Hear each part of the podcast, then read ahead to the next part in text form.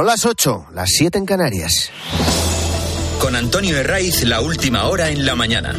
Cope, estar informado.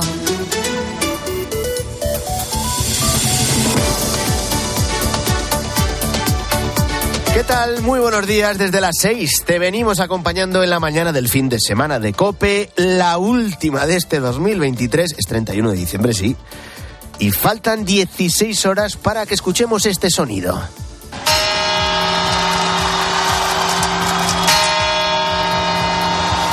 El sonido de las campanadas de la Puerta del Sol desde un reloj cuya imagen todos tenemos guardada en la memoria infantil. Hoy es un día en el que eh, recurrimos a tradiciones, a clásicos. Y no, no faltan las 12 uvas. Nosotros me parece que es un euro más caro, creo que están, que sobre el año pasado, que tampoco es mucha la diferencia, ¿no? que luego hay de, diferentes variedades de, la uva, ¿no? Pero la de Navidad hay una uva y luego ahora, ahora se está dando mucho la uva sin pepita, que es un, poco, un poquitín más cara, pero es más agradable de comer y pequeñita. Este frutero de Logroño nos da una clave. La uva más vendida para esta noche es la que no tiene pepitas, que es mucho más fácil de comer sin riesgo de atragantarnos. Es verdad que la celebración de esta noche en algunos lugares se la han ido adelantando, en algunos sitios lo hacen para que los más pequeños puedan compartir el momento. En Galicia, en Vila García de Arousa, montan una fiesta al mediodía y llevan así 25 años. En Pontevedra un par de horas más tarde. En, Salamanca lo hacen incluso mucho antes. El pasado 14 de diciembre, 20.000 jóvenes, 20.000 eh, universitarios llenaron la Plaza Mayor. Eh, y dieron cuenta de 12 gominolas en forma de uvas verdes, rojas, amarillas, para despedir así el 2023 antes que nadie. Y luego hay celebraciones con una clara intención de difundir su producto más típico. Eh, si te hablo de jabugo, pues eh, no te sorprendo si celebran sus precampanadas comiéndose 12 lonchas de jamón ibérico. En Huelva lo hacen con fresas, en Isla Cristina con gambas. Y si nos vamos a Soria, seguro que te viene a la cabeza el torrendo y dices, ¿son capaces de comerse 12 eh, torrendos? Pues sí, son capaces.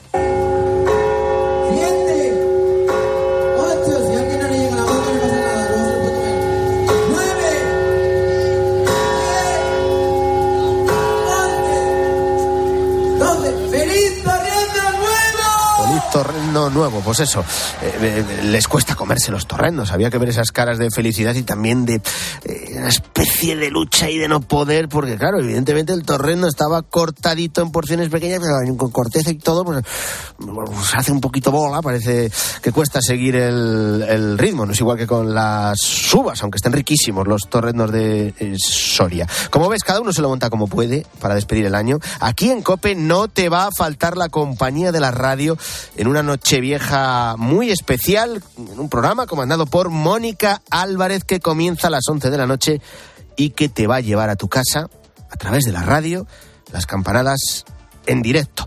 Todo esto es parte de lo previsible, de lo que va a pasar en apenas unas horas, en una noche tan especial como es la de fin de año, y lo previsible en un día como el de hoy es también hacer balance. En España hay una fecha que lo ha cambiado todo para no cambiar nada.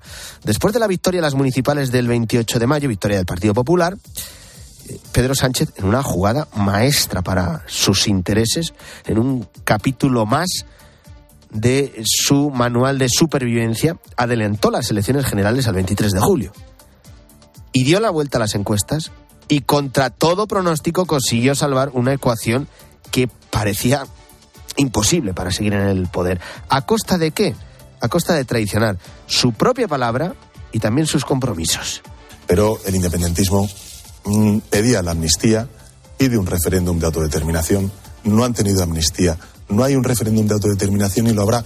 No lo habrá primero por convicción personal y política. En segundo lugar, porque la Constitución, no solamente la española, ninguna Constitución en el mundo reconoce el derecho a la segregación. Y en segundo lugar, antes, al contrario, el independentismo no pide una reforma del Código Penal. El independentismo lo que pide, y lo saben ustedes, pues es la amnistía, algo que desde luego este gobierno no va a aceptar y que desde luego no entra en eh, la legislación ni en la Constitución española. Bueno, en 2024, en este año que va a comenzar en apenas unas horas, Sánchez sí que va a cumplir una de sus promesas. Va a incumplir otras muchas de lo que había dicho, pero va a cumplir una. Al menos es su intención porque depende de ella su continuidad en Moncloa. El presidente prometió que iba a traer a España al fugado Puigdemont. y lo va a hacer. Claro, me dirás, es que hay un matiz no menos importante. Para él es una cuestión menor. Prometió que iba a hacerlo eh, esposado, que iba a rendir cuentas a la justicia, que lo iba a poner delante de la justicia al delincuente fugado y en cambio va a volver a España una vez se apruebe la amnistía, entre en vigor con una gran alfombra para que llegue el loor de multitudes, Carlas Puigdemont. ¿Cuál va a ser la gran demanda de los separatistas durante el próximo 2024? El referéndum de autodeterminación. Y será la auténtica espada de Damocles la amenaza permanente que penderá sobre la cabeza de Pedro Sánchez. Y eso se lo ha repetido Puigdemont en multitud de ocasiones. O cumple, o Sánchez cumple, o el pacto se rompe. Además se lo dicen con mucha claridad. Lo ha hecho también en las últimas horas el presidente de la Generalitat, Per Aragonés. El referéndum el referéndum nos tiene que permitir resolver el conflicto político y que la ciudadanía de Cataluña se pueda pronunciar. Tiene que ser claro y sobre una cuestión concreta, sobre la independencia o sobre cualquier otra propuesta, pero la independencia tiene que ser una opción. Pero en cualquier caso, la independencia debe ser una opción. Claro, y como la amnistía tampoco era constitucional y lo ha terminado siendo, ¿por qué no va a pasar lo mismo con el referéndum? Ahora a lo largo de este año de 2024 lo que les toca es idear la fórmula. Y luego hay un acuerdo del que en este 2023 no nos han desvelado detalles, no nos han contado la letra pequeña, pero que los hechos sí que le retratan y los desvelan esos detalles.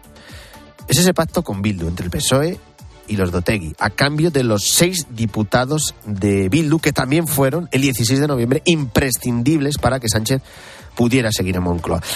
Aquí la hemeroteca y la fonoteca traicionan y retratan a partes iguales a Pedro Sánchez también. Nosotros de Bildu no queremos nada. Ni esperamos nada ni queremos nada. Perdone, pero si estoy diciendo que con Bildu no vamos a pactar, si quieres lo digo cinco veces o veinte durante la entrevista. Con Bildu no vamos a pactar. Con Bildu, se lo repito, no vamos a pactar. Si quieres, lo repito otra vez. El Partido Socialista de Navarra y el Partido Socialista Obrero Español tenemos la misma posición. Y es que con Bildu no se acuerda nada. Decía que no sabemos la letra pequeña del acuerdo PSOE-Bildu, pero nos queda esa foto entre Merchit Purúa y el propio Sánchez. Y sobre todo nos quedan los hechos. Y el primero es esa moción de censura en el Ayuntamiento de Pamplona, que es evidente que forma parte del acuerdo de investidura y que marca un antes y un después, porque es la primera vez que el PSOE apoya directamente, con sus votos a favor, un gobierno de Bildu. Lo inmediato en este 2024 son las elecciones gallegas del 18 de febrero, son las primeras en esta comunidad, después de la era post-Fijo, el líder del PP encadenó cuatro mayorías absolutas en Galicia. Su sucesor, Alfonso Rueda, parte con clara ventaja en las encuestas. El candidato socialista José Ramón Gómez Besteiro es un gran desconocido para la mayoría. Y además se ha encontrado pues con un inconveniente que ya veremos cómo le afecta. A la izquierda de la izquierda, en Podemos, el que sigue mandando y manejando los hilos es Pablo Iglesias. Podemos vender que es un partido feminista y, y demás soflamas, pero ahí no se mueve nadie si no da la orden el macho alfa. De cara a esas autonómicas gallegas, Podemos ha preguntado en las últimas horas a la militancia si confluían con Sumar de Yolanda Díaz y si iban juntos en las elecciones. Iglesias, antes de la votación, sugirió a los suyos que votaran que no. Y le han obedecido, le han hecho caso. El resultado que ha salido es un no. Las bases de Podemos rechazan ir con Sumar en las elecciones autonómicas en Galicia. Y anda a la izquierda lanzando un mensaje que no deja de esconder cierta resignación. Venden un titular parecido a este. La izquierda gallega pierde una oportunidad única para arrebatarle la Junta al Partido Popular. Es verdad que ahora se les complica aún más. Porque aunque Pablo Iglesias ha llegado a apoyar al, al en uno de los panfletos que controla, no descartan presentar candidatura. Habría cuatro alternativas a la izquierda. Sumar y Podemos por separado y luego el PSOE y el BNG. Pero siendo realistas, las opciones de la izquierda, antes incluso de esta decisión de Podemos Galicia, eran muy reducidas. Veremos lo que pasa el 18 de febrero. Pero bueno, hablábamos de situaciones previsibles. Que la izquierda radical se saque los ojos entre ellos es también un clásico, casi como las uvas de Nochevieja. Y hoy hay que recordar la figura de un papa que hizo historia en la Iglesia Católica, no solo por ser el primer emérito, que convivió con su sucesor, hizo historia por su firmeza ante lo que él denominaba dictadura del relativismo, que es la gran amenaza de las sociedades occidentales. Queridos hermanos y hermanas, me complace estar entre ustedes y deseo agradecer vivamente. Hoy se cumple un año de la muerte de Benedicto XVI, tenía 95 años y su corazón dejó de latir a las 9 y 34 minutos eh, un día como el de hoy, del año 2022. Falleció en el monasterio Mater Ecclesiae, que fue la residencia vaticana que eligió Ratzinger después de retirarse de la vida pública. Estuvo nueve, años sosteniendo la iglesia en silencio, después de un pontificado de ocho años. Eh, Benedicto XVI tuvo una muy buena relación con España. Visitó nuestro país hasta en nueve ocasiones de manera oficial, seis como cardenal, tres como papa. Concretamente, acudió a Valencia en 2006, luego un viaje que le llevó Primero a Santiago de Compostela y luego a Barcelona en 2010.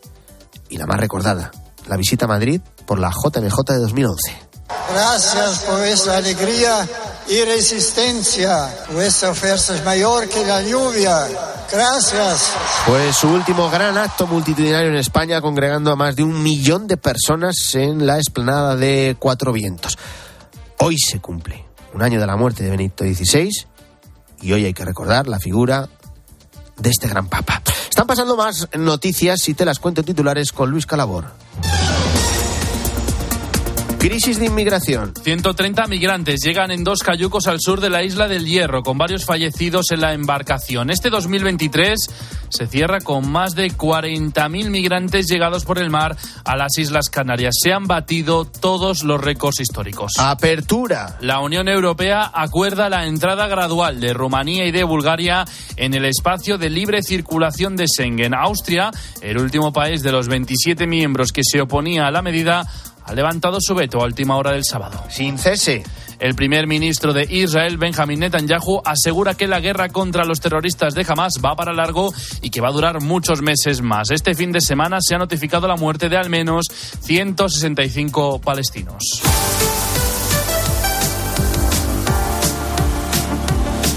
Y hoy estamos muy pendientes de una ciudad australiana que se llama Brisbane. Allí Rafa Nadal tiene previsto jugar su partido de dobles eh, junto a Mar López. Será el primero después de un año durísimo para el Manacorí.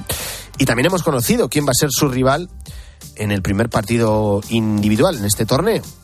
Será nada más y nada menos que frente al austraquio, austriaco Dominic Thiem, eh, que eh, va a jugar contra él el martes 2 de enero. Hemos terminado el año 2023 y el equipo de Deportes Copi los oyentes han elegido lo mejor de este año. José Luis Corrochano, ¿qué es? Buenos días. Hola, ¿qué tal? ¿Cómo estáis? Buenos días. Anoche en el tiempo de juego, 10 periodistas y analistas de los deportes de la cadena Cope, otros 10 periodistas especializados de otros medios de comunicación y el voto de los internautas permitieron elegir el momento deportivo de este año que está a punto de acabar. Casi por unanimidad, el ganador fue el Mundial Femenino de Fútbol, ganado por España en Australia. Fue un hecho único y que no había ocurrido hasta el momento en nuestro país y así lo reflejan los votos de los participantes. Como segundo evento destacado del deporte español, el torneo de Wimbledon del joven Carlos Alcaraz que le ganó a Novak Djokovic. El tercero, el éxito de la marcha española con los cuatro oros de Álvaro Martín y de María Pérez en los mundiales. Y como cuarto evento del año, que estuvo muy bien también, fue John Rand y su máster de Augusta. Éxitos del año que termina veremos cuántos nos proporciona el que está a punto de empezar. ¿Y tú qué piensas? Escríbenos en Twitter, en arroba cope y en facebook.com barra cope.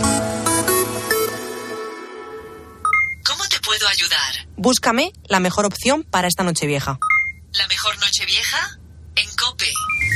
Este 31 de diciembre, desde las 11 de la noche, damos la bienvenida al 2024 en Cope con grandes historias, con las campanadas en directo desde la Puerta del Sol de Madrid. Este domingo, especial Nochevieja en Cope, con Mónica Álvarez. ¿Te lo vas a perder? Cierra los ojos. Imagínate este año que está por comenzar.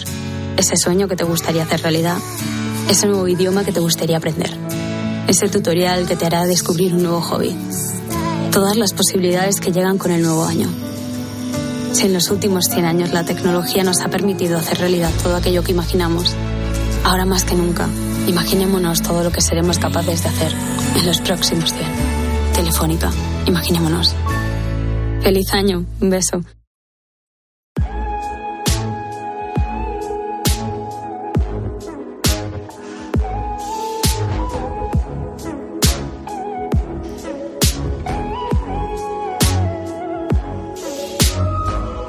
Son las ocho y cuarto, son las siete y cuarto en Canarias. Lo has escuchado en la portada. Hoy el sonido es el de las campanadas, es el de la fiesta, es el de los eh, cotillones por todos los rincones, para aquellos que quieran una noche vieja divertida, no una noche viejuna. Y otra de las conversaciones en esta recta final del año tiene como protagonistas a esos invitados que ninguno queremos tener, y mucho menos en estos días de fiesta. Eh, tos, mocos, fiebre, dolor de cabeza, de articulaciones, malestar general. Seguro que en tu familia, si no es que has caído tú ya, hay más de uno que está que no puede salir prácticamente de la cama. ¿A que conoces a alguien? De hecho, Sanidad ha recomendado que volvamos a utilizar la olvidada mascarilla, que parecía que había pasado de moda, pero que se está volviendo necesaria estos días para no contagiar o que no, o que no te contagien. Fíjate, quédate con este dato. Es del Instituto de Salud Carlos III. Las enfermedades respiratorias como la gripe o el coronavirus han repuntado esta semana en más de un 51%. Y así los villancicos esta semana suenan más bien de otra manera.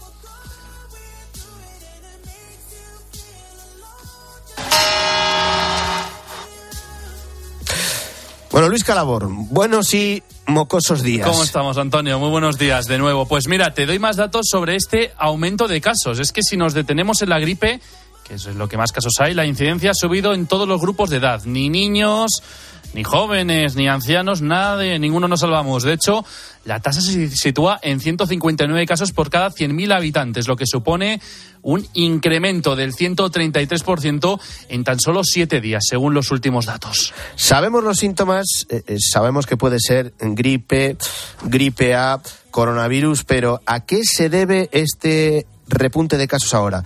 Nuestro médico de cabecera en COPE, Esteban Pérez Almeida, responde. Pues sí que estamos teniendo un claro aumento de las infecciones respiratorias y no es que lo digamos nosotros, sino que lo dice el sistema de vigilancia sobre infecciones respiratorias. Ha aumentado un 51.6% en una semana. ¿Y en dónde más se nota? Pues en la urgencia. ¿A qué se debe? Pues básicamente a cuatro factores. El primero, a un cambio brusco en la temperatura. El segundo, pues a las mascarillas. Antes pues teníamos las mascarillas y estábamos más concienciados. El tercero, a las reuniones familiares y ya en último lugar a que se está bajando la guardia. Claro, hablamos de gripe, de gripe A o de COVID, pero ¿cómo hacemos para saber distinguir qué es lo que tenemos? Pues el doctor nos dice que no es fácil, pero sí que hay algunas pequeñas diferencias, por ejemplo, en los estornudos o en el dolor del cuerpo. Diferenciar los síntomas de estas afecciones de vías respiratorias no es fácil. Podemos dar unas líneas generales. La fiebre la tenemos en el COVID, la gripe, en menos en el catarro. la sensación de estar, de estar mal, ¿no? esa sensación de estar mal en el caso de la gripe es como si tuviese dado un masazo. Por supuesto, en el COVID también lo es intenso. En el caso del catarro es bastante más leve. El estornudo eh, lo tenemos en el COVID, en algunos casos no lo solemos tener en la y sí que lo solemos tener a menudo con el catarro. ¿Y para curarse qué?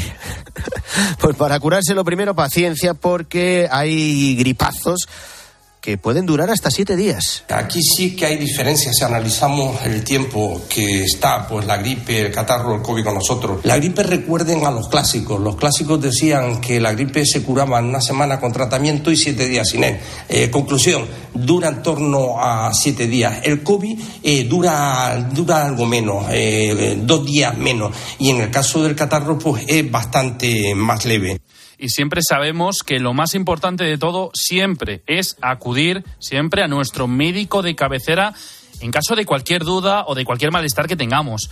Pero nuestro doctor, Esteban Pérez eh, Almeida, también nos indica aquellos medicamentos que se suelen tomar para poder curar este tipo de infecciones y que nos pueden ayudar a encontrarnos mejor. Eh, lo primero y más importante, hay que controlar pues, esos síntomas de fiebre y ese síntoma de, cansancio, ¿no? Entonces, paracetamol. Lo segundo que es fundamental, tenemos que fluidificar nuestras secreciones, la flema, por lo tanto. Entonces, eh, habría que tomar un mucolítico, que lo tienes en la farmacia, se lo dices a tu farmacéutico y ya está, y no dejes de tomar eh, muchísima agua. Y esto sí que es fundamental, pues no tienes que salir de casa sin mascarilla, sobre todo si es COVID.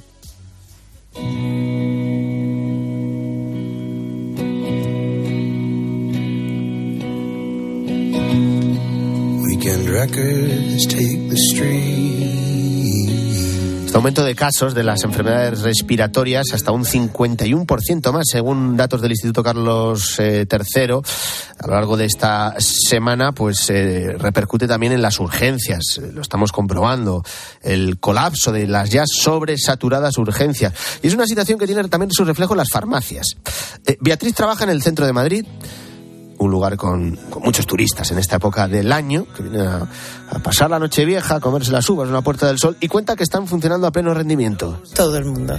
Rinitis, tos, eh, tos con moco, congestión, vamos, el típico cuadro gripal. Hay, hay gripe, catarro, y hay lo de todos los años. Después la gente también se asegura de si tiene COVID o no, pero en realidad, como es tratar los síntomas, es lo mismo los clientes es que, claro, pasan, pasan a la farmacia y les cuentan sus síntomas a la farmacéutica. Claro, piden que, eh, que les dé algo para aliviarles. ¿Y qué es lo que más está vendiendo? A ver, test de COVID, en vista que vienen las fiestas y la gente se reúne, sí que están pidiendo más los antigripales, antitusivos, mucolíticos y todo esto, ya llevamos unas cuantas semanas vendiendo más que antes, que es lo normal, porque son las patologías propias de la época. Te estamos hablando de los otros protagonistas de esta Nochevieja, de los más incómodos, porque los que nos gustan son las uvas, la cena, el vino, la copita de cava para brindar, las celebraciones, el cotillón, todo para los más jóvenes. Pero los otros, los más incómodos, son la gripe, el coronavirus y los hospitales españoles, como decimos, están teniendo un tercer enemigo contra el que están luchando esta época del año.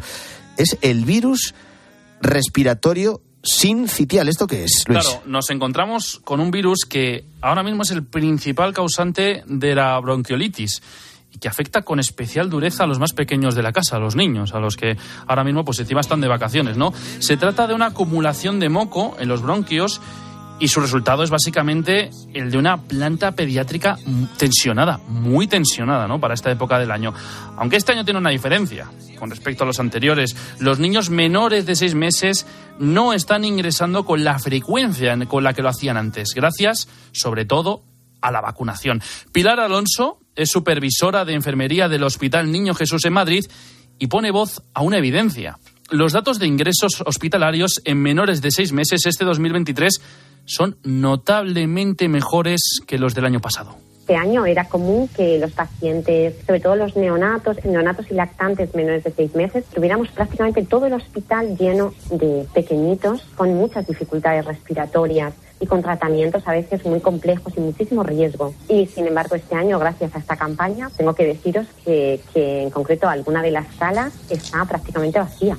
Bueno, pues a esas alturas, a todos los que eh, eh, no os habéis librado de los mocos, la tos, la fiebre, os deseamos que al menos esta noche la gripe o el coronavirus os den una tregua y puedas dar la bienvenida al 2024 tomando las uvas con, con los vuestros. En tu caso, Luis, eh, eres de los que te has librado. Es noticia. Por ahora.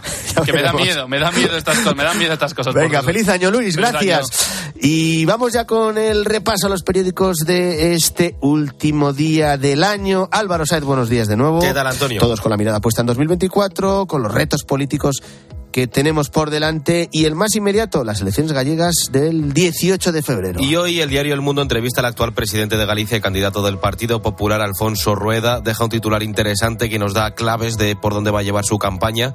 Dice, si el sin el PP, Galicia sería una sucursal independentista gobernada desde Ferraz, que es el mismo análisis que hace Joaquín Manso en ese periódico. Dice Manso que la única alternativa posible implicaría un triunfo del bloque plurinacional. Para Ángel Expósito, el 2024 2024 tiene mala pinta porque, tal y como está el mundo, escribe en ABC, nos haría falta un gobierno fuerte, aupado por el pacto de una inmensa mayoría. En el, en el país leemos en su editorial que el 2024 va a ser un año de examen en el orden mundial. Pone su foco, por tanto, en la política exterior y en cómo las elecciones del año que viene en Taiwán, India, Europa, México y Estados Unidos van a determinar el convulso mapa internacional. Y también hay análisis eh, sobre la crisis en la izquierda de la izquierda, sobre todo después de que este sábado Podemos, las bases del partido de Pablo Iglesias, siguiendo sus directrices, hayan rechazado confluir con Sumar en las elecciones eh, gallegas eh, del 18 de febrero con el partido de Yolanda Díaz. Y que según el mundo está provocando que el PSOE critique a Díaz por no tener mano izquierda con Podemos. Fuentes socialistas aseguran a este diario que ellos convivieron con ellos cuatro años y que ella no ha aguantado ni siquiera cinco meses. Para la razón, en su editorial lo que ha pasado en Galicia es un ajuste de cuentas en la ultraizquierda. La militancia podemita no no olvida ni perdona a Díaz sus humillaciones y que esta es la primera de muchos ajustes de cuentas que nos esperan en el futuro. Daniel Bernabé en el país no augura un buen resultado a esto. Dice que para que un partido triunfe más en la izquierda, lo más importante es que eche raíces. 15 horas y media para despedir 2023 y tenemos balances sobre este año en la prensa. Sí, para Ignacio Camacho en ABC la amnistía ha sido el asunto del año. Para él simboliza la claudicación del Estado ante una pretensión ilegítima de impunidad penal, moral y política. Para Manuel Arias Maldonado, en el mundo 2023 ha sido el año en el que Sánchez definitivamente ha hecho de las mentiras y sus variantes su seña de identidad sobre la verdad escribe Lidia Jorge en El País con una reflexión interesante. Dice, discurrimos acerca de la disolución, el solapamiento y la confusión entre lo falso y lo verdadero sin saber cómo salir de este enredo. El 2024 que ahora comienza tiene un desafío que es combatir la mentira. Pues así vamos despidiendo este 2023 que se nos va escapando ya de las manos. Estamos a punto de dar la bienvenida al 2024. Que tengáis un feliz domingo y un feliz año. Antonio de Ray. La mañana. Escuchas Cope. Y recuerda, la mejor experiencia y el mejor sonido solo los encuentras en cope.es y en la aplicación móvil. Descárgatela. En Carglass creemos que todos los parabrisas merecen una segunda oportunidad, incluso los irreparables. Por eso tenemos contenedores en todos nuestros talleres para que puedan ser reciclados y así darles una segunda vida. Carglass cambia, Carglass repara. La esencia de Irlanda. He vuelto a mi casa y en ella pienso quedarme. Los secretos del ser humano. Permitiré que este hombre corteje a mi hermana. Un auténtico regalo para los amantes del gran cine. Estoy de acuerdo, Michelin. ¿Quién se ha creído que es para besarme así? Vaya, sabe hablar. El hombre tranquilo. Una obra maestra de John Ford. El domingo a las ocho y media de la noche en 13. En línea directa no sabemos si en el futuro las motos se podrán arrancar con la mente, pero lo que sí sabemos es que hasta entonces, solo un seguro de moto adelantado a su tiempo como el de línea directa te lleva, si pierdes tus llaves, un duplicado estés donde estés. Cámbiate ahora y te bajamos el precio de tu seguro de moto sí o sí. Ven directo a lineadirecta.com o llama al 917-700-700. El valor de ser directo. Consulta condiciones. El colágeno con magnesio de Naturtierra contribuye al funcionamiento normal de nuestros músculos y al mantenimiento de huesos y cartílagos. Colágeno con magnesio de Naturtierra, de Laboratorio Sinsa Diet. Calidad al mejor precio. De venta en supermercados y grandes superficies.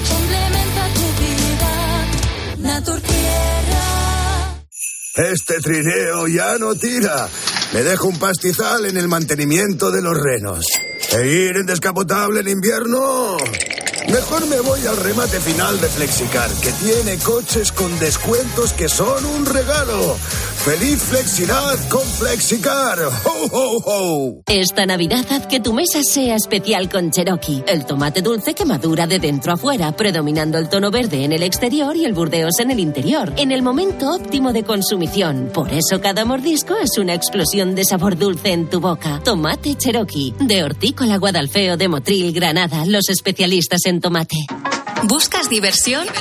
A las las 10 de la mañana la tienes asegurada en Herrera en Cope. Buenos días, amigo, buenos días. ¿Cómo es su casa? Buenos días. A mí todo el mundo me llevan de gancho. Entonces, yo voy contigo a comprar un piso, duda que no te gusta mucho y yo te digo, oye, mira, eh, el que hemos visto anteriormente me gusta más. Claro. Y además, tú fíjate que es más barato que este. Con 30 millones. Escucha Herrera en Cope, de lunes a viernes de 6 a 1 del mediodía.